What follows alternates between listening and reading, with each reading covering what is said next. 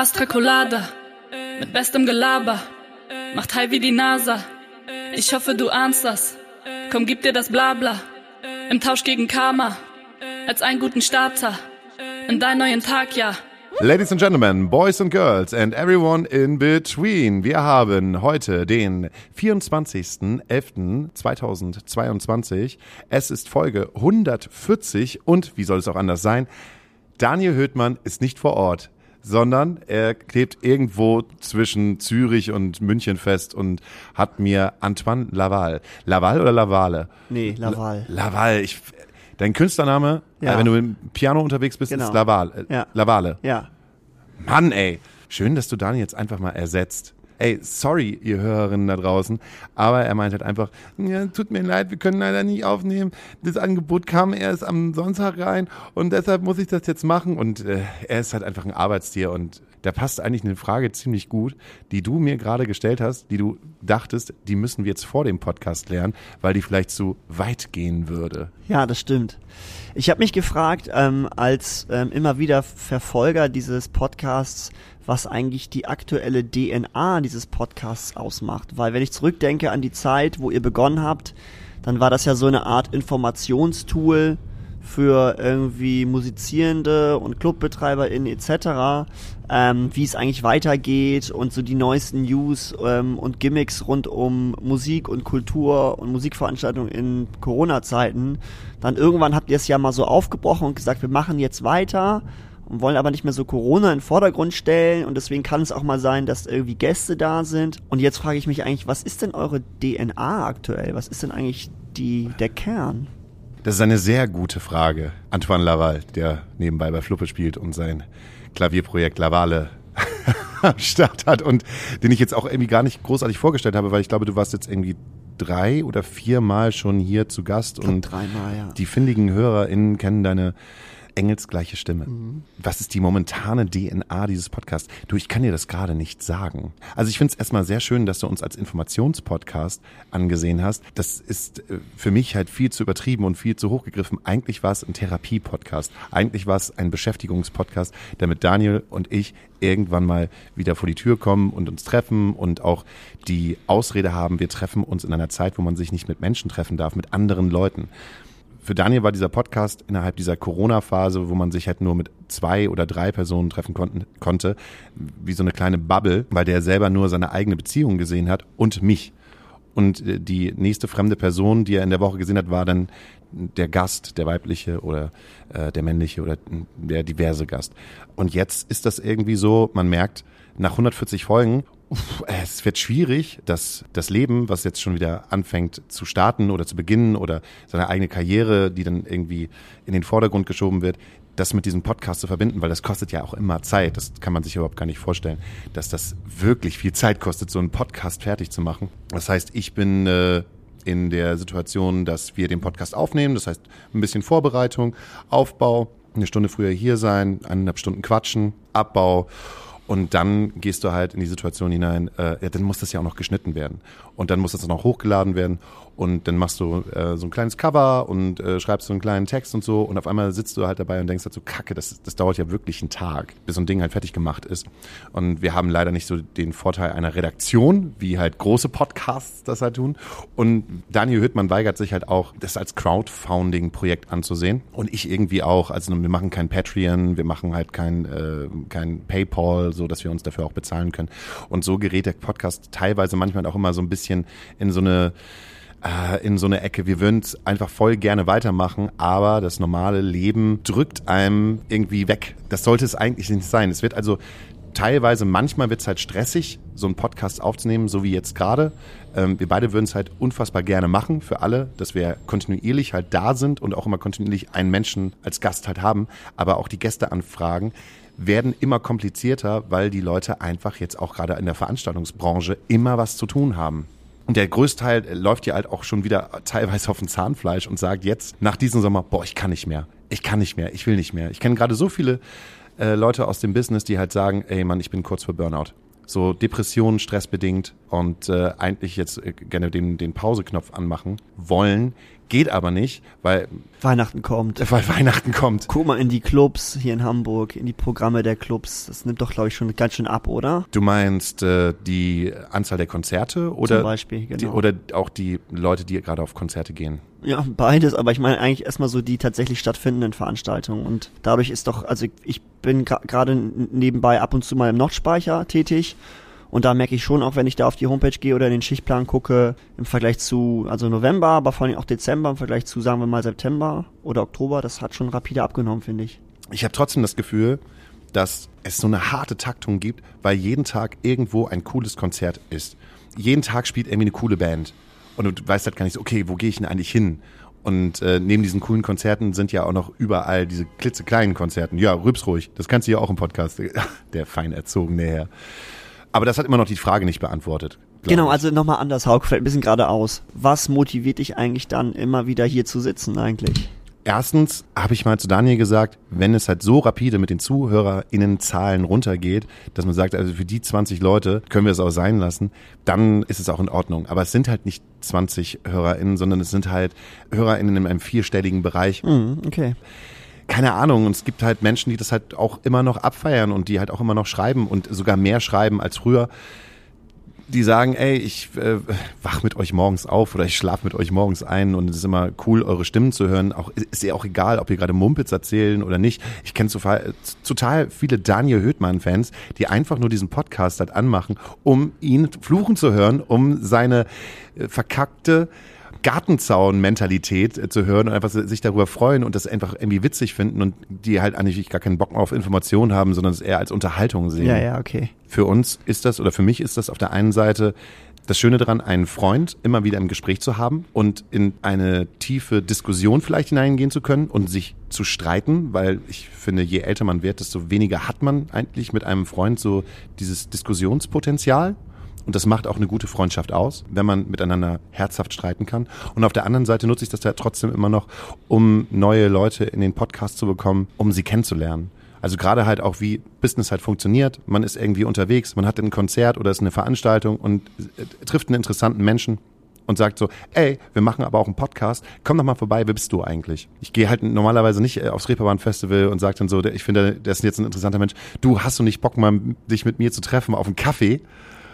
Vielleicht ja. liegt auch an mir, ich habe so viele Freunde, die Freunde sind, aber die auch mit mir irgendetwas arbeiten. Also sei es jetzt die Band oder sei es äh, Leute aus Projekten oder wie jetzt auch zum Beispiel Daniel, der war zwar schon immer mein Freund, aber so eine tiefere, so eine tiefe Freundschaft haben wir erst, seitdem wir miteinander dieses Projekt halt haben.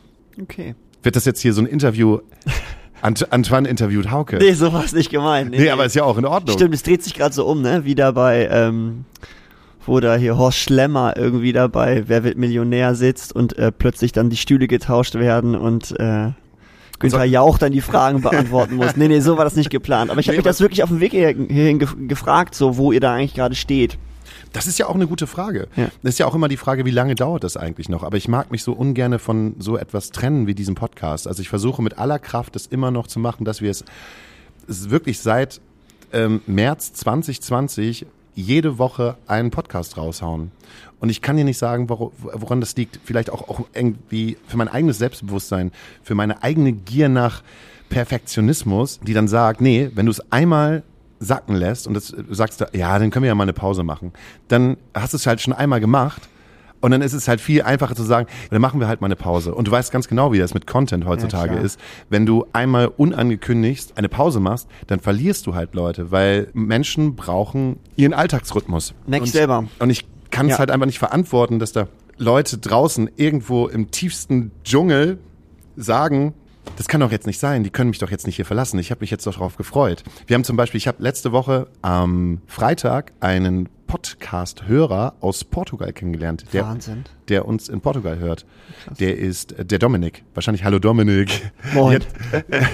Ich erzähle, ja, der ist, äh, der ist äh, Backliner bei Inflames und der ist auf uns gekommen, weil wir mal mit Tex von Buren, ähm, der auch Drum Tech ist, äh, einen Podcast gemacht haben und dann ist er einfach bei uns geblieben und meinte einfach so, ey, ist aber voll geil, euch zuzuhören. Ihr habt so eine beruhigende Stimme und man lernt auch immer neue Leute kennen und ich bin irgendwie bei euch geblieben und jetzt hängt er halt irgendwie seit 100 Folgen und hat ihr nach 100 Folgen halt auch schon gehört oder wie so, hängt er jetzt bei uns und, und ist halt Fan und das war, war total komisch, denn das zu wissen und dann neben dem zu sitzen und ein Bierchen zu trinken. Weil ich war, jetzt kommt's. Du warst bei Inflames. Nee, ich war, ich war, ich war bei Inflames. Nee, ich, ich, ich wurde zu Inflames eingeladen, aber ich war da nicht. Ich war in Stuttgart. Frag mich mal, was ich fünf Tage in Stuttgart gemacht habe. Hauke, was hast du denn in Stuttgart gemacht?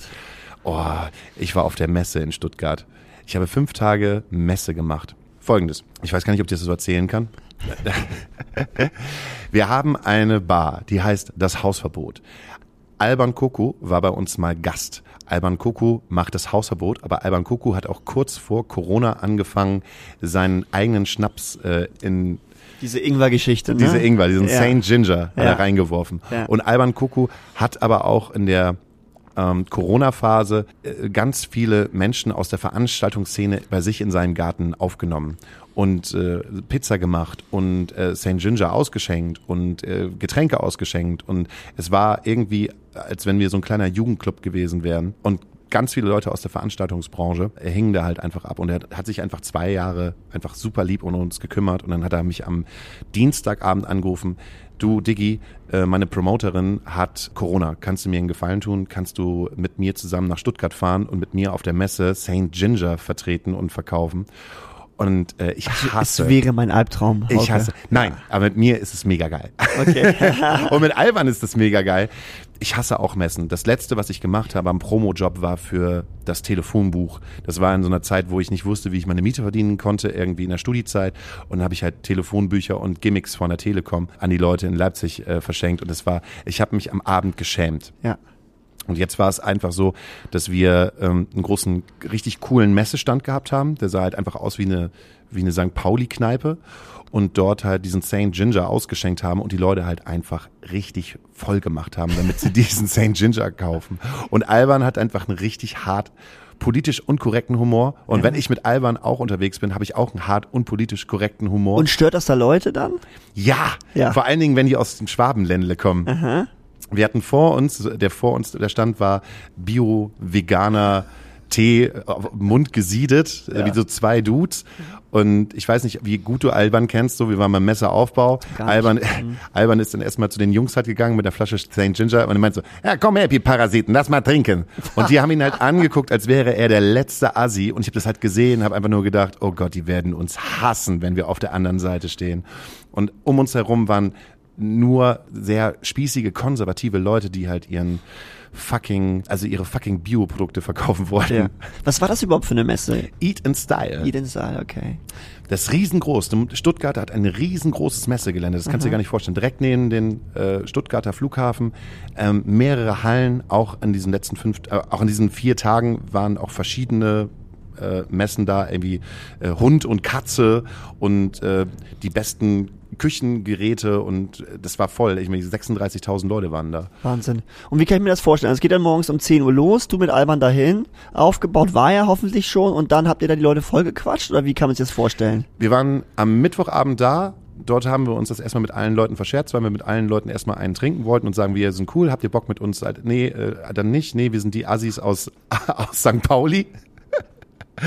Und dann sind wir am nächsten Morgen äh, immer pünktlich um 9 Uhr da gewesen, haben den Stand halt schick gemacht und dann, wenn die ersten MessebesucherInnen halt reingekommen sind, haben wir gesagt so, ey, ey, du, komm mal her, er willst du einen geilen Schnaps trinken? Hast du Bock?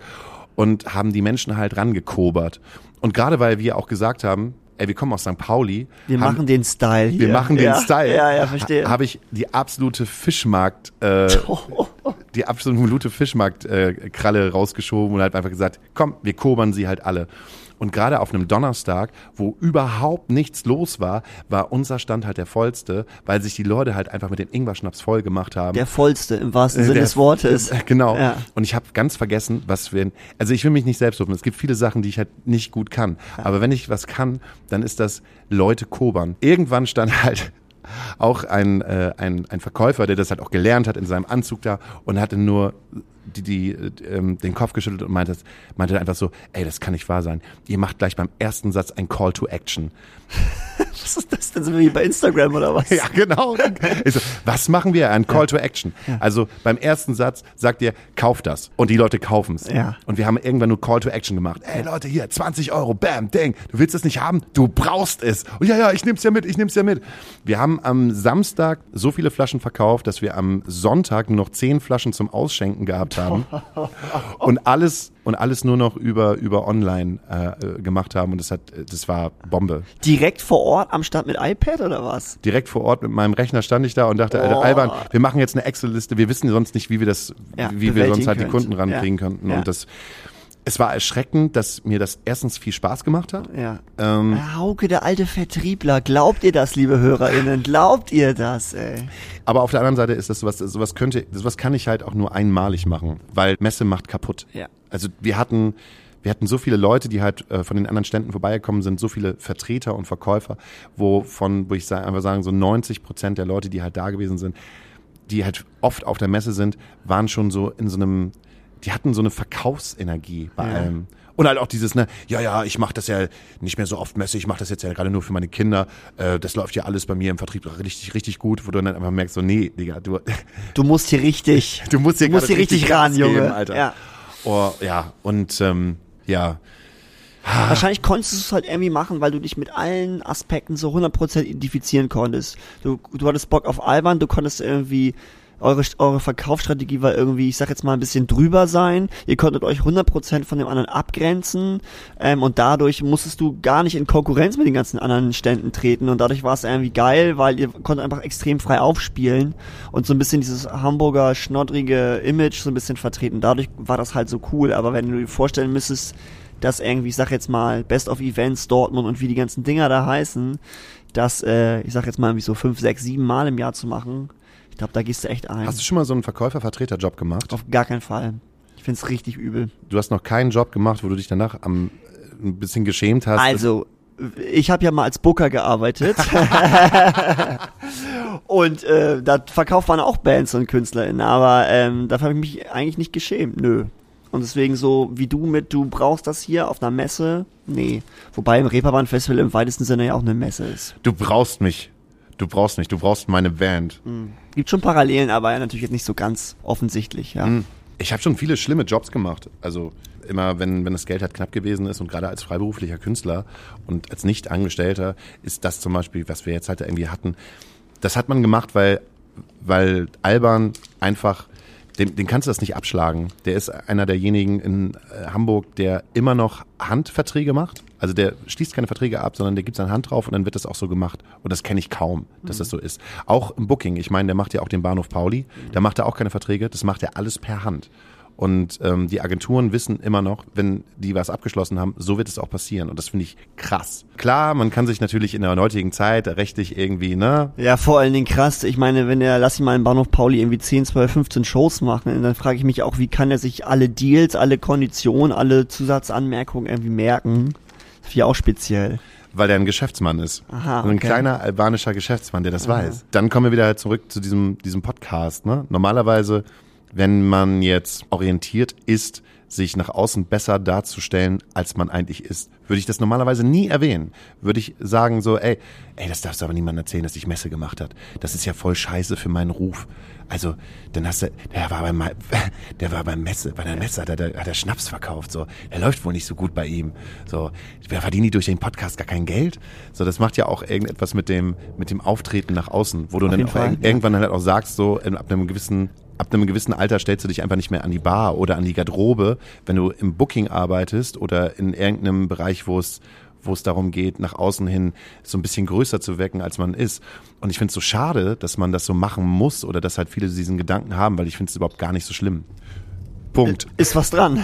ja. Aber da hättest du ein Problem damit? Wenn ich, wenn ich jetzt sagen würde, du, Antoine, mir reißt jetzt halt gerade die Hutschnur. Ich habe hier ein mega geiles Produkt und ich habe eine Messe. Und ähm, du musst mir unbedingt helfen. Ich habe niemanden, der mit mir halt das verkaufen kann. Würdest du mitkommen? Also ich glaube, es kommt so ein bisschen auf die Umstände drauf an. Insgesamt tendiere ich ganz stark Nein zu sagen, weil dieses sozusagen so fronted zu verkaufen und face to face, das ist irgendwie nicht in meiner DNA. Das ist, kann ich Weil es dir so unangenehm ist, auf Menschen zuzugehen? Gut. Ja, vielleicht das einerseits, andererseits glaube ich vor allen Dingen, dass andere Leute das besser können und deswegen würde ich mich erstmal grundsätzlich da zurückhalten. Aber klar, die, dieser, diesen Aspekt hast du ja eigentlich schon ausgehebelt, indem du sagst, du bist der Einzige, der mir gerade helfen kann. Ganz schwierig zu beantworten, Hauke. Also ich weiß nicht, ich glaube, ja, es käme auf die Umstände drauf an. Ich meine, ich schlage auch Gefallen oder Jobs, die man als Gefallen tut, auch nicht aus. Also ich habe gar nicht lange her, vor vier Wochen oder fünf Wochen hat eine Bekannte angerufen, ja, ihr ist jemand ähm, in der, für eine Produktion in der Elbphilharmonie abgesprungen, sie braucht unbedingt jemanden für die Gästelistenbetreuung, ist halt so ein großes Haus und ähm, braucht da irgendwie nochmal eine helfende Hand. So, und dann war ich auch so, ja, eigentlich hat mir das nicht so gut gepasst. Und dann war ich aber auch so, ja, okay, kriegen wir irgendwie hin. Aber wenn es irgendwas ist, wo ich tatsächlich helfen kann, dann ist das in Ordnung. Aber ich sehe mich einfach, ähm, finde es einfach, also genau, fühle mich, glaube ich, einfach wahnsinnig unwohl in dieser Vorstellung, in der Messe zu, zu sein oder auf dem Messegelände zu sein und dann irgendwie so, keine Ahnung, von neun oder um zehn Uhr morgens bis 17, 18 Uhr vor den Schnaps an Mann zu bringen, ist irgendwie schwierige Vorstellung für mich. Ja. Ich kann das eigentlich ganz gut. Es ist so ein bisschen wie, du hast eine Hausparty und bist halt derjenige, der mit den kurzen halt äh, durch die Gegend geht und sagt, wer will noch einen kurzen haben? Ja, ja, ich verstehe schon, genau. Nur weil, nur dass die Hausparty in einem Setting ist, wo irgendwie alle eh Bock haben auf Trinken und wo das wahrscheinlich eh ein, ein Freundeskreis ist, der irgendwie halbwegs in Ordnung ist und wo die Stimmung eh irgendwie abends ab 20, 21, 22 Uhr irgendwie nett und entspannt ist, meistens wahrscheinlich, ähm, und es ab einer gewissen Uhrzeit eh egal ist. Ähm, und jetzt sagst du gleich, ja, aber so ist es auf der Messe auch. Die haben auch alle Bock auf Saufen. Auf keinen Fall. Also ich sage, ja, die haben irgendwie alle Bock auf Saufen, aber auch ein Großteil merkt man, das sind so frustrierte Paare, die nicht mehr wissen, äh, was sie eigentlich machen sollen, wo man sagt so, komm, lass mal dieses Wochenende nicht auf Netflix, komm, lass mal zur Messe. Oh Gott, ja. Also es war nicht nur, nur damit man es mal weiß, das war jetzt nicht nur Fachpersonal, sondern es war auch ganz normale Leute, die konnten dann irgendwann auch dahin, ne? Ja, ja, klar. Ja, okay. Also ähm, die Messe ist für alle geöffnet gewesen. Okay, alles klar. Ähm, 36.000 Leute waren da Ja. und haben sich halt äh, zwischen Hundehalsband und äh, Bio-Tee und Bio-Gin und äh, Bio-Gewürze, also es war halt alles wirklich Eat in Style, das ist halt wirklich also das, was die coolen Kids sich heute kaufen und halt viel Wein. Aber äh, liegt es einfach generell daran, dass du kein Verkäufertyp bist? Ihr habt ja ein neues Album. Geile Überleitung. Ja, super. Verkauf mir doch mal ein neues Album. Ähm, nee, genau, also mit dem Verkaufen äh, schwierig, aber ich glaube einfach vor allen Dingen nochmal, dass ähm, so es- da in diesem Rahmen zu verkaufen, also in diesem schutzlosen Messehallenrahmen, äh, so in Anführungszeichen ausgeliefert zu sein, das fände ich, glaube ich, einfach schwierig. Aber um die Frage mal zu beantworten, ja, Fluppe, wir haben ein neues Album tatsächlich am Start, was im Januar rauskommt. Blüte. Blüt, nee, nee, ist nicht wahr, Boutique heißt es. Ach, Blüte, Boutique. Blüte war das erste. Genau. Entschuldigung. Ah, nee, kein. Problem. Genau, also Boutique kommt im Januar, Ende Januar raus und ähm, ähm, genau, wir haben jetzt irgendwie schon zwei oder drei Singles ausgekoppelt und ähm, Musikvideos dazu rausgebracht und dann das Album mit Vinyl natürlich, verschiedenfarbig und das übliche, was man so drumherum macht. Also dann ab April ein paar Shows und im Mai äh, dazu und ähm, jetzt heißt Das es. kaufe ich nicht. Nee, muss auch nicht sein. Ich hab's Ah, ja schon, ich hab's du hast ja vorher- schon gehört. Mhm. Ich, ich durfte es schon hören und das schon im September. Das ist eigentlich äh, ein ziemlich großes Privileg. Verkauf mir doch mal bitte, warum Boutique ein besseres Album ist als Blüte. Weil ich bin absoluter Blüte-Fan und muss noch überzeugt werden, dass Boutique eigentlich besser ist. Ich habe es ja schon gehört und mein Bauchgefühl geht eher Richtung Blüte. Es liegt daran, dass ich erstmal den großen Hit vermisse, weil mein großer Hit äh, bei äh, auf Blüte ist Computer. Ist witzig, ist auch mein, mein Lieblingstitel von dem, von dem ersten Album. Ist auch ein unfassbar guter Song. Ist auch prima, habe ich auch witzigerweise noch die Tage nochmal wieder gehört. Ähm, ist nur im Prinzip live gar nicht umsetzbar. Können wir nicht spielen, ist zu schwer. Kennst du das? So, so Titel, die, die man als Band geschrieben hat, die aber irgendwie, die, die live nie so kicken wie andere Stücke? Also lasst ihr Computer aus, wenn ihr den live Ja, spielt. tatsächlich, Ehrlich? ja. Aber dabei ist es doch euer größter Hit. Wie könnt ihr euren größten Hit auslassen? Das ist ja aber interessant, dass, man, dass du das sagst. Es ist in unserer Eigenwahrnehmung vielleicht ein ganz starker Song, aber das, was ähm, Die Zahlen die sagen. Zahlen sagen andere Sachen, genau. Die Zahlen sagen irgendwie dann äh, Zange oder ähm, Scotland Yard oder sowas, sagen die Zahlen dann eher, wo wir uns immer fragen, ey, das waren jetzt nur wirklich jetzt nicht irgendwie die brillanten Schüsse von uns und auch nicht die tiefgehendsten Geschichten, aber Zange ist, wird dann halt irgendwie zum Beispiel vom Reeperbahn Festival für einen Trailer angefragt, weil das dann irgendwie die Musik dazu sein soll oder so. Also ähm, wir freuen uns natürlich, weil auch das haben wir ja geschrieben und uns irgendwas bei gedacht, aber persönlich finden wir, glaube ich, schon andere Stücke auch in Stücken weit für uns interessanter oder aussagekräftiger. Aber alles gut, also von dem her, ähm, so ist auch in Ordnung, aber. Ja, aber was ist denn jetzt? Was, Also ist, genau, was was- ist denn jetzt geiler, Antoine? Warum ist das denn jetzt geil, das zweite Album? Es ist, es ist musikalisch ein bisschen ausgecheckter, würde ich sagen. Während sozusagen äh, Blüte, also das erste Album, noch so eine Anfangsenergie und so eine Anfangseuphorie hatte, ist das zweite Album vielleicht ein bisschen musikalisch ausgecheckter. Es ist nicht ganz so einfach drauf los. Es sind ähm, sich zumindestens was so ähm, Soundfragen auf jeden Fall angeht, ähm, wird das Spektrum erweitert und irgendwie ist sich da mehr Gedanken gemacht worden. Insgesamt ist es übrigens auch weitaus poppiger. Wir haben in der Produktion auch Stücke, ähm, beziehungsweise die Spuren hintereinander eingespielt und nicht einfach im, im Band-Setup einfach eingespielt. Ähm, wie auf dem ersten Album. Ähm, du merkst aber meine Zurückhaltung und das liegt auch Voll. ja genau, Es und ist, das es liegt ist kein, auch Es ist kein Verkaufsgespräch. Genau, es ist, Das liegt, genau, du merkst, ich kann es ich- nicht so gut, genau. weil, Ich ich, nicht davon nicht überzeugt bin. Nämlich jetzt kommt nämlich der ganze Haken. Wenn du mich jetzt so fragst, finde ich bis auf einige wenige Ausnahmen, wie zum Beispiel Martin oder so, also der heißt so, heißt so ein Titel, finde ich auch momentan, auch weil wir vieles immer noch von der ersten Platte mehr live spielen, auch dass die erste Platte für mich auch irgendwie bedeutsamer ist. Jetzt kann man natürlich auch fragen, ja, warum und überhaupt und so. Und ich glaube, du kriegst irgendwie diese, dieses Corona-Thema aus dem zweiten Album auch nicht so richtig, richtig raus. Ich glaube, den Schritt, den wir so ein bisschen gehen wollten, in, in, mit einem poppigeren Album, vielleicht ist einfach noch nicht gegangen, aber das hat auch ein bisschen was mit dem Feedback zu tun. Ich meine, es ist noch nicht raus.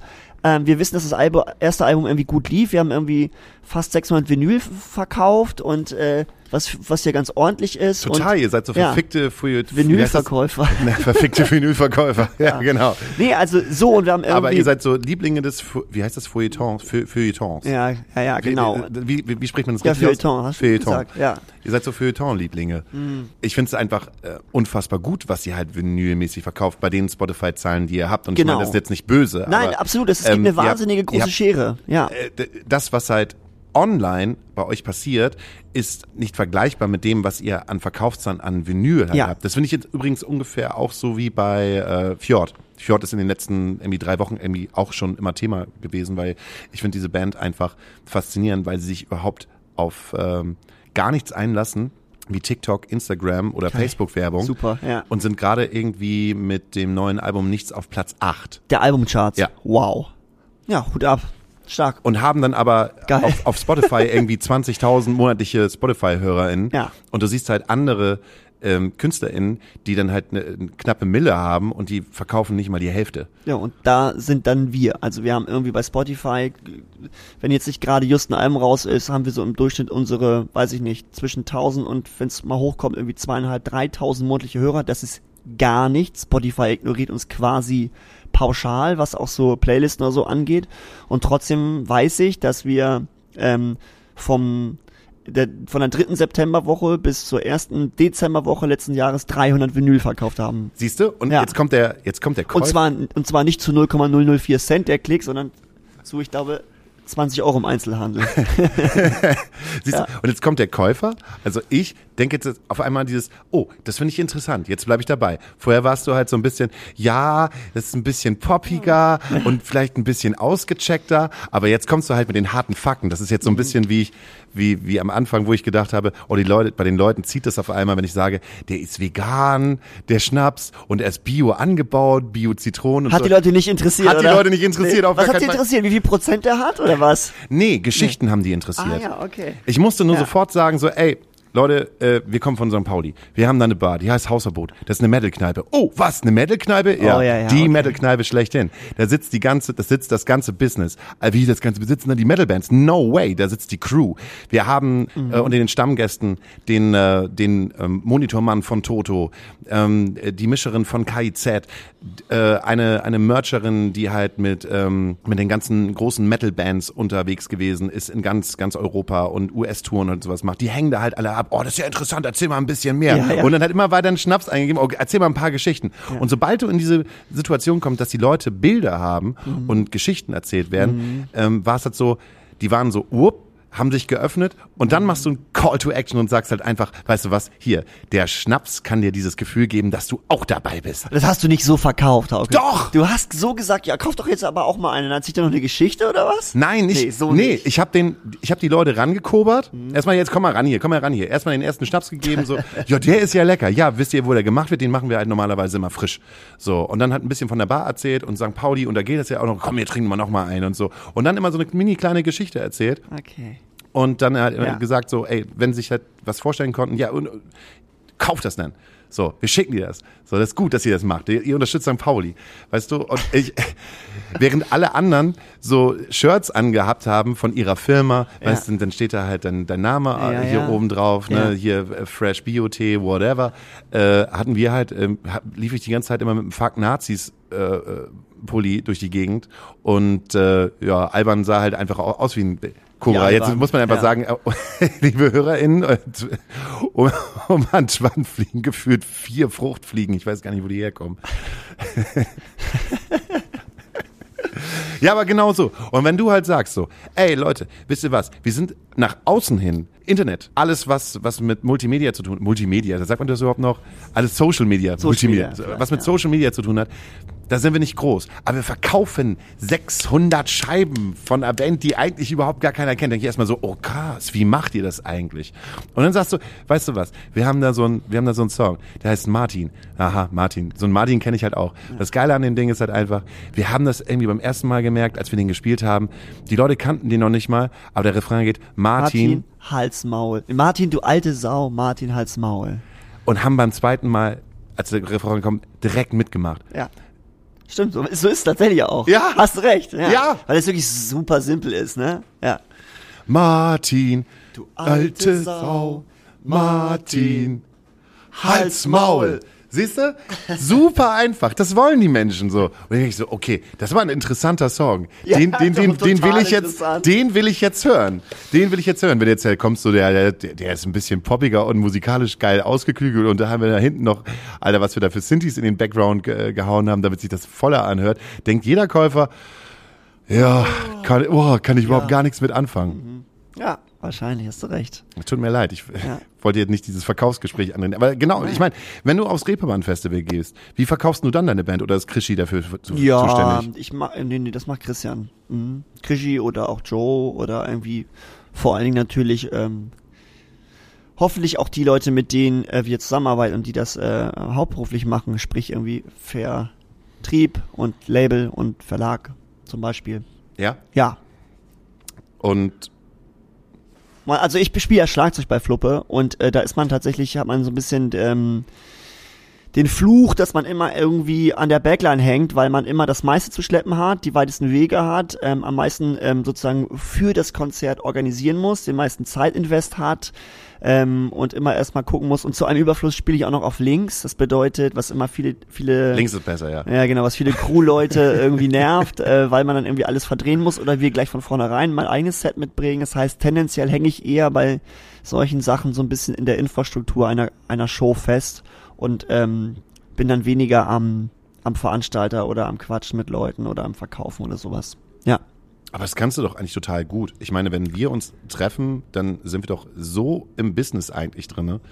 Und findest du sind nicht? Nee, wir sind nicht im Business. Nee, aber wir machen so Gossip Talk. Ja, das ist ja kein Business. Das, das ist das Business schlechthin. Das ist kein also wenn, Business. wenn was geht, dann ist es Gossip Talk. Ich liebe Gossip Talk. ja. Ja, und ich glaube, fängt da nicht an, fängt da nicht das Business an? Nee, ja, nee, nee, das Business verstehe ich immer was anderes drunter. Mit dir mache ich auch kein Business. Mit dir bin ich irgendwie lose befreundet und wir kennen uns seit zig Jahren. Das ist ja irgendwie für mich jetzt kein Business. Hast du gerade gesagt, ich bin ein loser Freund von dir? Ja. Oh, das finde ich aber schön. Oder? Oder schon, ja. Ja, schon. Ich meine, wie lange kennen wir uns jetzt schon? Das finde ich richtig gut, dass du das jetzt gerade fragst, weil Ja. ich habe nämlich zwölf Fragen vorbereitet Oha. für das kleine Interview für zwischendurch. Das kleine Interview für zwischendurch. Wenn jemand sagt, dass ich Keyboard spiele, sage ich, Das heißt kein Keyboard, ich spiele Klavier. diesen Schnaps kann ich nicht mehr trinken. Sambuka konnte ich noch nie. Zombie-Apokalypse. Ich werde als erster gefressen oder ich werde Leader der Überlebenden. Ähm, ich werde Lieder der Überlebenden. Echt? Ja. Warum? Gefressen werden ist irgendwie, klingt unangenehm. ja, natürlich. Aber bist du so ein Typ, äh, der, der selber sehr viel für sich Sorge tragen kann und äh, Verantwortung für sich übernehmen kann, äh, alleine überleben kann, durch den Wald geht, sich ein Zelt aufbauen kann aus Blättern, ich weiß es nicht. Nee, gar nicht. All das nicht. Ich habe auch gar keine guten handwerklichen äh, Fähigkeiten und Fertigkeiten. Aber warum wirst denn du Leader? äh, nee, nee, aber ich kann mich gut um mich selber kümmern. Würdest du dich, ja- dich als Leader der Band bezeichnen? Nee, das machen wir irgendwie schon relativ aufgeteilt. Ja? In Einzelbereichen vielleicht. Jeder Was- hat so seinen Teilbereich. Was ist dein Einzelbereich? Ich glaube, dass ich mich ähm, ziemlich intensiv zum Beispiel um diesen ganzen Apparat ähm, Songwriting ganz gut kümmere. Ähm, also alles, was nicht mit Texten zu tun hat. Die Arrangements. Zum Beispiel. Von Schlagzeug bis Von Schlagzeug bis welcher Teil kommt wann und wollen wir das nicht umdrehen und wie lang geht der Teil und was könnten Backing-Tracks da machen und was könnten Keyboard da machen und wie könnte man Chöre setzen und sowas. Ah, stimmt. Du Ja. hast ja sozusagen dein musikalisches Gehör nicht nur im Rhythmus, sondern auch durch das Klavier in der. Ah, mein allererster Autounfall. Hatte ich zum Glück noch nie. Nee? Nee, ich war aber nicht mal Teil eines. Also vielleicht habe ich mal irgendwas gesehen als Zeuge, aber ich bin noch nie in sowas involviert oder verwickelt gewesen. Zum Glück. Du kommst aus Zeven, oder? Ich komme aus Zeven, ja. Aber da ist es doch eigentlich normal, dass man 18 sein erstes Auto bekommt. Dein erstes Auto war ein. Ich hatte, hab noch nie ein Auto besessen. Führerschein mit 17, aber nie ein Auto gehabt. Äh, Wie bist denn du durch die Gegend gefahren? Mit dem Auto meiner Eltern. Auf dem Dorf war ich immer derjenige, der. ähm, auf dem Dorf war ich immer derjenige, der nicht die Eltern hatte, die einen abends von der Party abgeholt haben. Weil sie es nicht wollten oder weil du es nicht wolltest? nee, der Spruch war immer meine Eltern, ja, feiern gehen kannst du ja, aber wir holen, glaub ja nicht, dass wir dich abends dann noch abholen. Und wie bist du dann nach Hause gekommen? Ja, entweder ganz, ganz, ganz selten mal mit einem Taxi oder ich hatte das Glück, dass andere, ähm, mit denen ich dann los war, ge ältere Geschwister haben, die das gemacht haben und ich habe auch, glaube ich, sogar ein, zwei Mal diesen sehr fragwürdigen Tatöff-Bus. Kennst du den noch? Diesen, wir haben ja eine, also für die HörerInnen da draußen, wir haben ja eine größere, na eigentlich haben wir genau gesagt zwei größere Diskos. Wir haben ja Meyers, ne? Meyers Tanzpalast. Meyers Tanzpalast, In, genau. wo war das? In Sitt? Wir, äh, nee, ähm, ja, Richt, Wiersdorf? Oder Wiersdorf ist, Wiersdorf. nee, Sittensinn, glaube ich, ne? Ja, Richtung, ja, Richtung, Richtung- Brockel, sind, ja. genau. Und wir haben aber vor allem das Tatöf, also in Bewan. Das, Mhm. das war eher meine Ecke. Dort gibt's eben so einen Bus, der einerseits ähm, über die ganzen Dörfer juckelt und dann die Leute zu, ich glaube 22.30 oder 22 45 oder sowas hinbringt einerseits und du hast aber auch denselben Bus, in den dann eben alle einsteigen und wieder über alle Dörfer zurück ähm, fährt ähm, und dann bist du so irgendwie, ich glaube Zefen ist auch Endstation und du steigst da um drei, glaube ich, ein und dann bist du irgendwie um vier zu Hause, aber wahrscheinlich eher so halb fünf, weil der Bus natürlich alle naslang anhält, weil irgendwer pinkeln muss oder auch andere Flüssigkeiten ausscheidet. und deswegen, ich glaube, diesen Bus habe ich auch ein, zwei Mal genommen. Es ist die verdammte Hölle, glaub es mir. Daumenexpress. Kenne ich nicht oder äh, ich bin der König der Beifahrer. Daumenexpress? Kennst du das Wort Nee, Daumenexpress? was ist denn das? Ich meine, gerade du, der kein Auto hatte und auf dem Dorf gewohnt hat und gerade in dieser Zeit so äh, um die 2000er rum, Daumenexpress ist einfach an der Straße stehen, Oh. seinen Daumen raushalten und mitgenommen werden. Nee, habe ich nie gemacht. Wenn mich in Hamburg jemand nach einem guten Restaurant fragt, dann empfehle ich gerne, Das Camagnol. was ist das Camagnol? Das Camagnol ist, glaube ich, in der Juliusstraße und ist ein kleines französisches Bistro. Das finde ich ganz fantastisch. Äh, was würdest du empfehlen zu nehmen? Die 24. Die haben so wenig Gerichte, dass sie gar keine Nummern haben. So, so viel kann man schon mal sagen. Und ähm, ich finde, ja, die Fischsuppe ist zum Beispiel sehr gut dort. Fischsuppe. Mhm. Würde ich niemals bestellen. Mhm. Probier mal da. Wenn du Fisch isst, ist es lecker. Ich dürfte einem Ereignis in meinem Leben einen anderen Verlauf geben. Welches und warum? Vielleicht meiner Abi, ja, meinem Abi-Jahrgang Mhm. ähm, oder meinem Abi, meiner Abi-Zeit besser gesagt, weil das irgendwie, das hätte man irgendwie alles ein bisschen akkurater und sauberer machen können. Was hast du denn in der Zeit alle, alles gemacht? Alles Mögliche, nur nicht so richtig viel gelernt. Aber es wäre der Musik. Unterschied, wenn du jetzt ein besseres Abi gehabt hättest. Ach, im Grunde nix, das stimmt schon, aber so im, im Rückblick äh, merke ich schon immer wieder so, wenn ich das jetzt auch mit äh, Studienzeiten ähm, und sowas ähm, verfolge oder vergleiche, dann denke ich mir so, oh, was war man eigentlich für eine Lusche im, im, in der Abi-Zeit? Also faul einfach, mit Computerspielen mehr beschäftigt und Musik und mit zig anderen Dingen, aber irgendwie Lernen war irgendwie ungeil. Wie bist du da rausgekommen? Mit einem Durchschnitt von? Äh, Ich glaube 2,8. Das also, ist ja aber noch. Ja, ist okay, aber ich meine, du hast für wenig Einsatz, auch hättest du auch viel besser eigentlich so was gekriegt. Also wirklich, ja. Ich weiß noch, wie ich nach Hause kam, ich hatte eigentlich 2,9 und hatte, ähm, hatte aber im Abi, in, in, in Abi-Prüfungen hatte ich dreimal eine 2 und zweimal eine 5 und dann habe ich gesagt, oh, das kann ich ja so irgendwie nicht stehen lassen. Und dann bin ich so nach Hause gekommen und da war meine Mutter am Kochen und dann habe ich gesagt, ja, aber in Englisch und Bio, da lasse ich mich jetzt auch nachprüfen. Das waren übrigens die beiden Fächer, wo ich 5 hatte. Da lasse ich mich jetzt nachprüfen und sie dann so, "Hm, da, da packt dich der Ehrgeiz ja früh. Und das ist so, so richtig so Spruch den Mütter dann so, aber nicht mal aufgeguckt, sondern noch immer da am Kochen gewesen oder am Schneiden oder was sie da in der Küche gemacht hat. Und dann dachte ich so, ah ja, wollen wir mal gucken. Und dann habe ich mich mit Ach und Krach in den mündlichen Nachprüfungen dann irgendwie, da weiß ich nicht, auch nicht, auch nicht königlich, da mit, ich glaube mit zweimal vier oder sowas da irgendwie rausgegangen, was hat auf jeden Fall gereicht, um den Schnitt noch um 0,1 zu verbessern. Also sowas Albernes am Ende. Ja. Äh, Katze oder Hundetyp? Katze hundertprozentig. Äh, Katzen- oder Hunde-Videotyp? Och, da gibt's von beiden was Süßes. Äh, lieber Hunde da, glaube ich. Der peinlichste Moment im Backstage? Ich weiß nicht. Fällt mir gerade gar nichts Gescheites ein. Hast du peinliche Momente im Backstage? Oh ja. Wir sind ja manchmal immer mit GastmusikerInnen unterwegs Ja. und haben einen Gitarristen dabei gehabt und haben einen Gig gespielt in Rostock-Lichtenhagen. Da war, äh, ich glaube, ich weiß gar nicht, war 20 Jahre Lichtenhagen, so ein Festival. Äh, einfach nur mal äh, zurückschauen und ähm, als Headliner war da äh, Suki und ähm, unser Gitarrist hat dort einen ziemlich dumm, machohaften Cis-Mann-Spruch gesagt. Ich weiß auch gar nicht, äh, wie das passiert ist, aber es war halt einfach, äh, er irgendwie zu viel Bier getrunken und dann, keine Ahnung, irgendwie einen Spruch aus den 2000ern rausgekloppt und Suki hat das dann mitbekommen und ähm, dann haben die halt angefangen, so eine, so eine Grundsatzdebatte über Feminismus zu führen. Und es war irgendwann nur noch peinlich, so dass ich ihn halt irgendwie weggenommen habe und gesagt, wenn du jetzt nicht dein Maul hältst, dann wirst du niemals wieder bei uns spielen. Das war, das war einfach, es, es war mir einfach super unangenehm, weil das in so einer, in so einer Biermännlichkeit, kennst du diese Biermännlichkeit? Ja. Und gerade auf so einer Veranstaltung mit so einer Künstlerin zusammenzuspielen, finde ich irgendwie, das ist, das finde ich irgendwie wirklich peinlich, wenn man einfach gerade auf großen Veranstaltungen ist und sich nicht benehmen kann.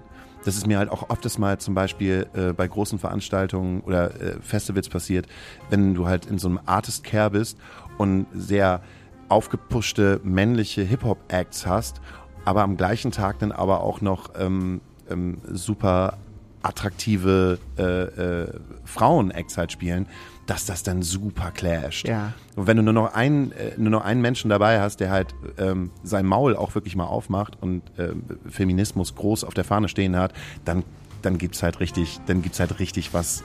Also, ich finde das immer, es ist für meine, ich, ich- ich, ich schäme mich dann immer selber, dass ich ein Mann bin.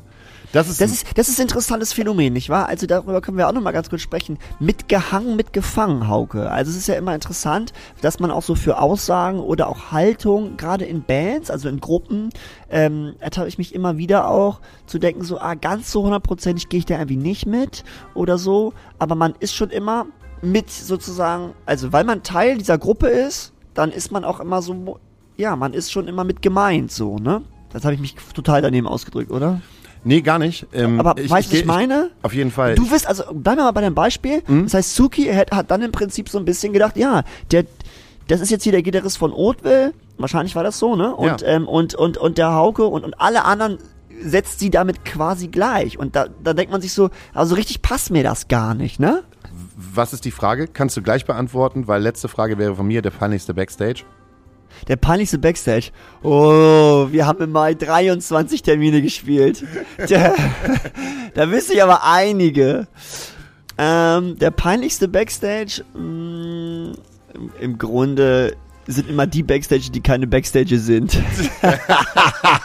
das sind irgendwelche Kabobs, wo man irgendwie gerade mal so ein Sofa reingeprügelt hat und irgendwelche Heizungsrohre da noch so sind und so. Das sind irgendwie immer die Sachen, wo es irgendwie unangenehm wird. Und dann nach dem Abbau auch auf jeden Fall gar kein Platz ist für Equipment. Das muss am besten auch gleich raus. Dann steht man da als Schlagzeuger irgendwie ähm, zum Hinter, ähm, hinter der Tür des Hinterausgangs des Clubs irgendwie, weil man Support war und dann ähm, kannst du irgendwie ähm, bei minus zwei Grad dein Schlagzeug ähm, im Kalten irgendwie einpacken und casen.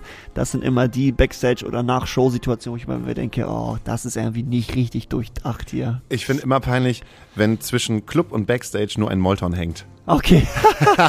Stimmt, gibt's aber auch häufig. Ja. Ja. Sehr schön. Also ja. das haben wir sehr diplomatisch ausgedrückt, weil ich glaube, keiner will irgendwie gerade einen Club sagen.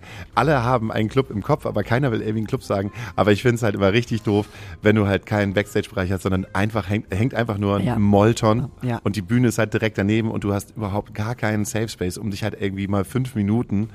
Ich habe sowas von ein, mindestens Club im, im Kopf. ich auch, meiner ist in Köln. Meiner ist in Hamburg. Willst du nochmal auf die Frage zurückgehen? Ähm, eine Person in der Band Ja. verhält, sich, ver, verhält sich komisch. Genau. Und am Ende ist das ganze Konstrukt damit gemeint. Ich- du findest das irgendwie doof, dass Ja, das ich so genau, ist. ich, ich denke mir dann, dann so, man ist dann schon so mit, ich stelle nur fest, mitgehangen, mitgefangen so ein bisschen, weil die Person eben nicht als Einzelperson, also der Auftritt der Gruppe ist ja sozusagen aufgrund eines Anlasses, nämlich in dem Fall ein Konzert einer Band. So. Und wenn eine Einzelperson aus dieser, aus dieser Gruppe eben dann so eine Diskussion anfängt, die vielleicht einem anderen unangenehm ist, dann ist man, hängt man da immer irgendwie so ein bisschen mit drin. Und das ist ja wahrscheinlich auch der Grund, warum du dann da interveniert hast und auch so meintest so, ey, bitte Klappe halten, weil sonst kannst du halt nicht mehr mit uns spielen. Und das ist schon, ähm, plötzlich wird das Individuum nicht mehr als Individuum ges gesehen, sondern immer als sozusagen Teil einer Gruppe und das ganze Negative, was eigentlich die einzelne Person abbekommen müsste, bekommt dann sozusagen die ganze Gruppe so ein bisschen ab. Und dann sind wir Ja. wiederum am Anfang des Podcasts bei der Messe beim Verkauf mir das. Mhm. Also ich sehe es von zwei Seiten. Ich sehe es halt einmal als der Mensch, Hauke Horeis, der da steht und seine Meinung hat und versucht, wenn er etwas sieht, was nicht cool ist, so das auseinander zu klabüstern, aber halt auch der Mensch Hauke Horeis, der ein gewisses Produkt oder eine gewisse Band vertritt. So, wenn du bei mir in meiner Firma arbeitest oder in meinem in meinem Kosmos, in meinem Safe Space bist, musst du gewisse Werte vertreten. Wenn du es nicht kannst, hast du das Problem oder haben wir das Problem, dass das, was du machst, sich immer auf die Band niedersetzen wird. Und so ist es halt auch bei, sagen wir mal einfach mal bei, bei, bei der Messe. Wir haben ein ge- gewisses Produkt und zwar, das ist halt der Schnaps und wir sind in unserem Auftreten so, dass wir sagen können, das ist der Schnaps, das bringt ihr damit in Verbindung, das ist St. Pauli, so sind wir, kodderig, mit der Schnauze, kommt alle ran, wir saufen ein bisschen, wir sind links angehaucht. Ihr kriegt ein gutes Gefühl. Ähm, ihr werdet zwar erstmal wie auf dem Fischmarkt angelabert, aber wir sind halt irgendwie immer herzlich. Das ist halt einfach so. Der Shampoos-Verkäufer auf der anderen Seite würde das niemals so haben wollen, weil das würde ja immer auf sein Produkt gehen. Jeder, der das sieht, der die Verkäufer sieht, denkt sich ja auch gleich, oh Gott, wenn die so sind, dann muss das Produkt ja auch genauso sein. Also du verkaufst ja auch immer eine Idee der, für, Ja. für die Menschen. Ja.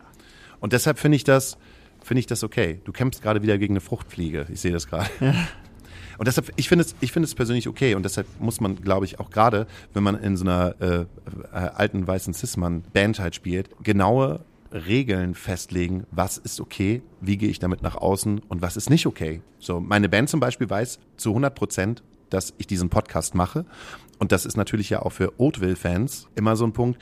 Ich lasse sie nah in mein Leben ran und dadurch kann ich natürlich auch Leute halt verschrecken, Ja, absolut. die vielleicht nicht den gleichen politischen Gedanken wie ich teile. Absolut, ja. Oder Oder, oder viel unmittelbarer schon ähm, beansagen. Was äh, du dir im Augenblick durch den Kopf geht, ähm, haben halt die anderen drei, vier, fünf teilweise auf der Bühne ja nicht in der Hand bei dir, Genau. sondern, sondern das kommt dir halt in dem Augenblick und ähm, das willst du dann zum Ausdruck bringen oder auch nicht. Aber da können die ja fast gar nicht sozusagen quasi dir was sagen oder da eingreifen. So, sie können natürlich sagen, ja, beim nächsten Mal diese und jene Themen bitte nicht. Die Frage ist, wie lässt du dich davon sozusagen beeinflussen? Aber in jedem Falle, wenn du sozusagen intuitiv bist, und das so, so schätze ich dich ein, so habe ich ja auch bisher Outfit-Shows auch gesehen, dass du dir die meisten Sachen in dem Augenblick dann einfallen, dann ist das ja auch da schon der Punkt, ne? Ja, die Themen sind ja wie zum Beispiel ähm, die Missbrauchsblase bei Radio Havanna oder die Missbrauchsblase bei äh, Feine Sahne Fischfilet. Oder bei Siehst du, und jetzt fängt das schon an, ne? Man, ja, ja, ja, genau. ich will jetzt auch bin der kein, Meinung, das ist, ähm, aber ich will da auch mich jetzt nicht, Aber jetzt sind na, genau, wir jetzt sagen- wackelt's schon. Jetzt ja. wackelt schon. Da befinden wir uns ja auch in dieser komischen Missbrauchsblase. Ja. Ob das stattgefunden hat oder ob das nicht stattgefunden hat, Ja. werde ich jetzt nicht ausdiskutieren, weil das hat hier keinen Platz, weil das Öffentlichkeit ist, weil das Ja, Meinung ist. genau, richtig. Aber Ja. ähm, Feinde Sahne Fischfilet und Radio Havanna, da gibt es einen Missbrauchs Und das ist auch im Anklage. Netz. Und das ist im Netz Ja. und das schlägt sich auf die ganze Band halt breit, sondern nicht genau. nur auf eine Person. Ja. Und ähm, Ich meine, wie willst du das handhaben? Hätten die Toten Hosen sagen müssen, nee, ihr kommt jetzt nicht mit auf Tour, weil wir nicht wissen, was eigentlich los ist. Also das ist ähm, das ist eine Frage, die man, die man jetzt, weil es passiert ist, schlecht beantworten kann. Ich glaube, man kann aber präventiv vorarbeiten und generell, wenn man unterwegs ist, Sicherheit einfach Regeln stellen. Auch als Gruppe, als Mensch und auch einfach sagen, wie gehen wir mit anderen Menschen, wie gehen wir mit Fans um, was ist unsere politische Aussage und äh, jeder muss sich daran halten. Macht ihr sowas nicht? Geht ihr nicht bei sowas ins Gespräch und sagt halt einfach so, ey, was sagen wir von der Bühne? Sagen wir Doch, was Politisches? natürlich, auf jeden Fall. Bei uns ist es aber weniger, was gesagt wird, jetzt, äh, sondern wir ähm, verdiskutieren tatsächlich eher die Haltung, wie was gesagt wird. Das verstehe ich nicht. Okay, ich versuche es dir mal zu erklären. Es gibt ja so Floskeln oder es gibt ja ich, äh, so oder es gibt ja auch so eine bestimmte Haltung, einen Tonfall ähm, oder so einen bestimmten Gestus der sagt genauso viel aus wie Worte. Und das versuchen wir viel mehr zu vermeiden. Also, was will ich damit sagen? Ähm, es gibt zum Beispiel Symboliken oder ähm, Sachen, die wir prollig finden, die wir hemsärmlich finden, die wir macho-mäßig finden, die finden wir nicht gut, wo wir auch alle vier nicht hinterstehen können. Fuß auf der Monitorbox. So, also, das ist ein tolles Beispiel macht eh keiner bei uns, aber das wäre zum Beispiel sowas, genau. Oder ich mach's noch. Ist, ist denn da der, der, der Antoine, der nach der Show sagt, ey, du, Ja. hier, Joe, Ja. ähm, du hattest da einmal bei dem Song den Fuß auf der Monitorbox. Nee, so detailliert nicht, aber wir haben schon, ich erinnere schon Zeiten, wo wir mal uns gesagt haben, also folgendes, wo es auch eine Unstimmigkeit gab, auch generell, das ist gar nicht so, dass ich das sage, sondern das stößt anderen auch auf, äh, dass, dass, dass Dinge nicht passen. Ins Publikum rennen, Schnaps trinken von der Bühne, verschiedene Sachen, äh, zu viel Alkohol auf der Bühne, all das ist, transportiert ja genauso viel Symbolik und genauso viel Message mit, wie sozusagen Dinge zu sagen. Und ich finde, äh, wenn man sich darüber Gedanken macht, wie soll der Ton klingen und man nimmt deswegen einen Mischer mit oder wie soll das Licht sein oder wie soll, eine, wie soll ein Sound sein auf der Bühne, dann finde ich, muss man sich eigentlich genauso gut oder mindestens irgendwann auch an dem Punkt mal fragen, ähm, wie will man auf einer Bühne wirken, weil das tut man ja von vornherein eigentlich eh schon, wenn man sich fragt, was ziehe ich, was ziehe ich eigentlich an, in welcher Location spiele ich und so weiter und so fort. Wer ist eigentlich eine Vorgruppe, wer nicht. Also man, man fällt ja schon ganz viele Entscheidungen und, und ich finde, dass das auch total wichtig ist, um Inhalte und auch vor allen Dingen eine, gewisse, ja, um Inhalte zu transportieren. Und ähm, ich kann ja noch so politisch und ich kann ja irgendwie noch so, noch so kluge Sachen in meinen Songs unterbringen, noch so gesellschaftskritische Sachen. Wenn ich das, es, es ist auch unglaubwürdig, was die Texte machen, wenn ich dann aber irgendwie, äh, irgendwie ko- komische Ansagen, äh, prollige Ansagen mache oder irgendwie das alles kaputt mache mit irgendwie dreimal fragen, seid ihr gut drauf? Es ist irgendwie hohl. Das ist irgendwie, das ist auch irgendwie leer. Also dann, dann so, das, ich finde, das muss dann irgendwie schon irgendwie so ein bisschen aus einem Guss sein und es gibt schon Sachen, die uns als uns vier von Fluppe irgendwie dann auch, auch aufstoßen und wo wir dann sagen, das wollen wir irgendwie nicht. Ich bin jetzt mal ganz persönlich. Ich zum Beispiel, ich störe mich immer zu total, ganz doll an Handys in Hosentaschen. Das finde ich total daneben. Ich finde das einfach total bescheuert. Ich sag dir auch warum. Weil ich denke mir, für diese halbe bis Stunde, die du auf der Bühne bist, wird dich keiner anrufen. Und du musst auch das Handy ja nicht in der, in der Hosentasche haben. Was soll das? Dieser Abdruck in der Hose, es ist für mich so, der Inbegriff. der Inbegriff des- von, ich muss mal eben auf die Bühne und bin aber auch gleich wieder erreichbar. Es ist so, das ist doch genau die halbe Stunde bis Stunde, die du auf der Bühne bist, wofür du den ganzen Tag, wenn nicht sogar Zeit vorher einplanst. Warum kannst du nicht für diese halbe Stunde bis Stunde das Telefon weglegen? Das ist für mich irgendwie komisch. Das ist das Erste. Und das Zweite ist, es ist, ist, ist für mich auch sozusagen der Inbegriff von, ich bin nur ein Hobbymucker, weil ich muss auch gleich wieder ans Telefon. Das ist irgendwie für mich komisch. Das ist ein Spleen von mir, aber Handys auf Bühnen finde ich ganz komisch. Ich bin voll Und, und warte, ich, und ich bin noch nicht fertig mit dir. und es geht auch weiter. Und dann kennen wir ja auch, gerade in kleinen Venues, dass sozusagen ähm, dieses weißt du, also dieser sozusagen Sendeeffekt. Und das ist einfach für mich so, Erbarmen. Du machst irgendwie atmosphärische Musik und es wird einfach knallhart zerstört durch die Empfangssignale deines Handys. Seriously, das ist wirklich, das ist wirklich amateurhaft. Und das kann man einfach so leicht umgehen, indem man einfach sein Handy im Backstage lässt. Das ist einfach der Punkt. Und, denk, und das ist solche eine der Sachen, wo ich mir denke, das muss einfach echt nicht sein. Ich erinnere mich an ein Interview mit dem Gitarristen und Sänger von Muse, und zwar Matt, jetzt, wie heißt denn der? Matthews, Matt, ähm, Liebe Zuhörerinnen von Astra Colada, es tut mir sehr leid, dass äh, Hauke Horace und Antoine Laval in der aktuellen Folge von Astra Colada nicht wussten, dass der Sänger von Muse äh, Matthew Bellamy heißt. Ähm, das ist äh, ein großer Fauxpas Und äh, ich verstehe es auch nicht, wie man sowas äh, nicht wissen kann, als Kulturschaffender, als Musikmensch, als Mensch an sich. Äh, Muse, großartige Band, sollte man wissen. Und das ist so ungefähr, als würde man nicht wissen, wie der Sänger vom Freibild heißt. Ganz klar, Hartmut Engler. Also von daher. Der gesagt hat, äh, natürlich ziehe ich mich schick auf der Bühne an. Also ich laufe doch nicht die ganze Zeit in extravaganten Klamotten ähm, durch die Gegend. Das mache ich halt auch gerne auf der Bühne, weil die Leute haben fucking 40 Dollar bezahlt für ein Ticket und möchten dann nicht die gleichen privaten Dudes sehen, die sie äh, genau. auch im Kegelclub halt haben. Ja. So und deshalb, ähm, ich finde es immer wichtig, dass man sich halt Gedanken macht. Und dann sind wir halt auch schon wieder beim Verkaufen. Und dann komme ich jetzt noch mit dem letzten Thema. Ich mache mal kurz mein Bier auf ja. und dann tun wir das, was wir nämlich am Anfang gemacht haben wollten. Und zwar äh, Prost auf die deutsche Nationalmannschaft. Ja, da wollte ich fragen, guckst du denn eigentlich Fußball? Du warst nie so richtig interessiert, oder? Schätze ich dich irgendwie ein. Doch, ich bin Doch. unfassbar Fußball interessiert. Mhm. Ich lasse das bloß nicht so raushängen. Mhm. Ich habe bis 19 Fußball gespielt. Ah, selber, okay. Äh, selber im Verein und das auch ziemlich mit dem Herzen und auch mit voller Energie, bis die Musik dann gekommen ist und ich dann gesagt habe, oh, ist ja viel geiler. Da, ja. da kommen ja Leute und die klatschen. Ja. Und deshalb äh, gibt es äh, immer Zeiten, wo ich gerne Fußball gucke. Ich gucke mir gerne die Spiele an. Ich will nicht dieses Drumherum, ich gucke mir einfach nur die, gerne die Spiele an und mag äh, jeden genialen Spielzug und finde es taktisch und finde das Spiel halt einfach geil. Nicht ja. das Drumherum. Und je weiter wir in die Zukunft rücken und je schizophrener dieser Sport wird, also dieses gesellschaftliche Konstrukt, dass die Schere zwischen arm und reich halt immer größer wird und diese Fußballspieler und die Vereine und die Spieleberater sich Millionen in die Tasche einstecken und niemals hat der Fußball mehr Geld reingebracht wie jetzt in diesem Jahr. Absolut, ja. Wird es immer schwieriger für mich, das zu gucken, ohne einen Wirkreflex zu haben. So, aber jetzt mal, und guckst du jetzt oder nicht? Ähm, Erzähl das mal deinen HörerInnen. Also ich schaue mir das, die Sachen, die Zusammenfassung bei YouTube an.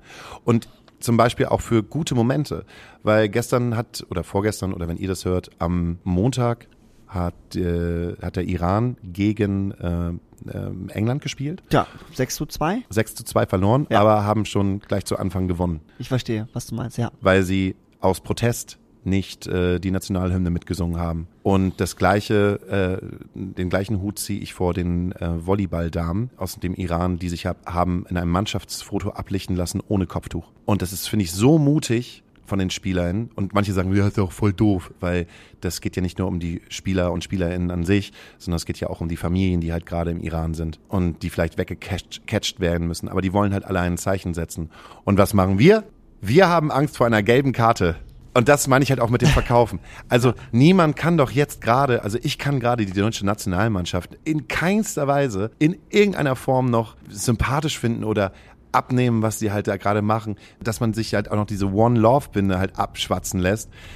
Weiß ich nicht, da würde ich als Manuel Neuer sagen, ja okay, dann tätowiere ich mir das einfach auf dem Arm. So, und dann können sie halt nichts mehr sagen. Ja, stimmt. Ich habe mir ähm, tatsächlich ziemlich pragmatisch überlegt, ich gucke das nicht ich habe mich schon immer für Fußball auch interessiert, aber ich habe auch schon während der letzten EM gemerkt, so diese ganzen Tausenden von Spielen und Vorrundenspielen und so irgendwie, man verliert ein bisschen den Überblick auch und dadurch auch so das Interesse, weil es gab einfach viel zu viele Spiele, bevor es dann mal in Anführungszeichen richtig interessant wurde. Und habe einfach für mich jetzt festgestellt, nö, vor dem ganzen Hintergrund und auch so einem gewissen mittlerweile Desinteresse gucke ich nicht und habe mich dann dafür entschieden, dass ich die diesjährige NFL-Saison dafür intensiver verfolge. du bist jetzt im Football-Game. Ich ja genau. Ich finde es total interessant. oh, alle meine Freunde gehen gerade wirklich auch ins Football-Game. Wirklich, ist ja. ja toll. Es passt eh gut und so. Und ich habe auch so eine Lieblingsmannschaft, die gerade irgendwie lost und ähm, es macht total, also irgendwie ist das nett. Irgendwie so ein bisschen. Und das Schöne ist, an NFL ist, dass, ähm, oder am Football ist, dass es nämlich auch mal sonntags die Übertragung sind und es ist wirklich so,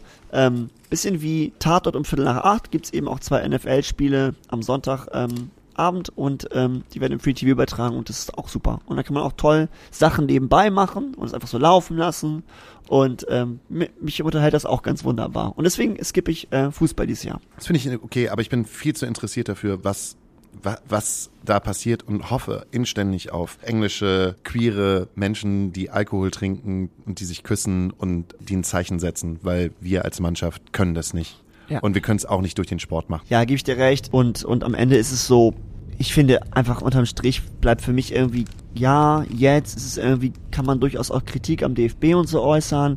Aber ich finde, die größten Übeltäter ist die FIFA. Wie kann man so ein Verein sowas von dulden über mehrere Jahre hinweg?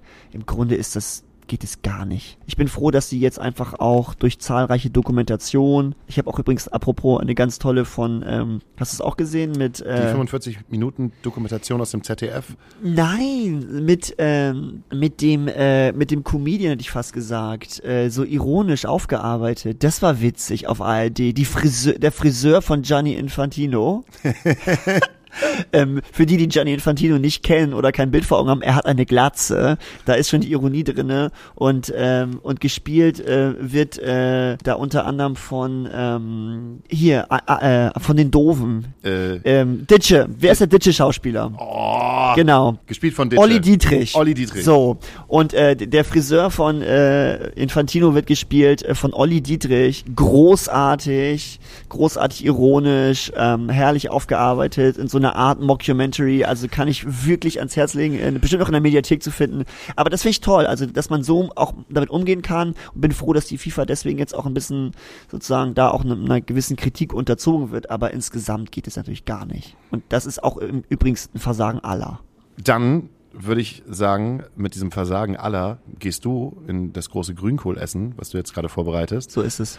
Und ich gehe jetzt nach Hause und äh, nutze die Zeit, um ein bisschen zu schneiden. nee, aber äh, schön, dass wir dann doch irgendwie in so ein gutes Gespräch gekommen sind. Also danke, dass, dass du eine gute Vertretung gewesen bist. Oder? Ne, ich bin normalerweise gewohnt, dass da auf der anderen Seite dann jemand sitzt und zwei, zwei Stühle, keine Meinung. Äh, wir haben eine tolle Playlist. Und die Playlist heißt äh, Astra Colana Nachtasyl. Die könnt ihr finden auf Spotify. Und äh, wenn du Bock hast, kannst du dir auf diese wundervolle und zum Feiern gemachte Playlist äh, ein, zwei Songs wünschen. Ich habe zum Beispiel Yin Yin. Das ist eine Band, die ich gerade erst entdeckt habe vor kurzem und war sehr traurig, dass sie am Montag in, äh, im Knus gespielt hat und ich es verpasst habe. Und die haben einen sehr, sehr tanzbaren Track und der heißt One Inch Punch. Und dann gibt's noch eine Band, die heißt Leclerc, die ist genauso tanzbar. Und die haben einen Song, der heißt Dallas. Und dann spielt Sohn im Dezember am 1.12. im Mojo und von dem wünsch ich, wünsche ich mir sein äh, All-Time-Favorite The Wheel. Und ich wünsche mir von Husten, von der Band Husten, kommst du. Ein sehr schöner ähm, Song. Ähm, und ähm, genau, eine deutschsprachige Band, die mich ähm, schon länger interessiert, wobei ich es mich mit deutschsprachiger Musik grundsätzlich eher, wo ich erst schwierig finde. Und da ist aber was, was mich sehr interessiert. Ähm, irgendwo so zwischen Melancholie und klugen Texten und es ist nicht ganz so einfach gemacht, deswegen Husten kommst du. Kluge Texte und Melancholie. Gibt es nicht da auch diese eine Band aus Hamburg, die Fluppe heißt?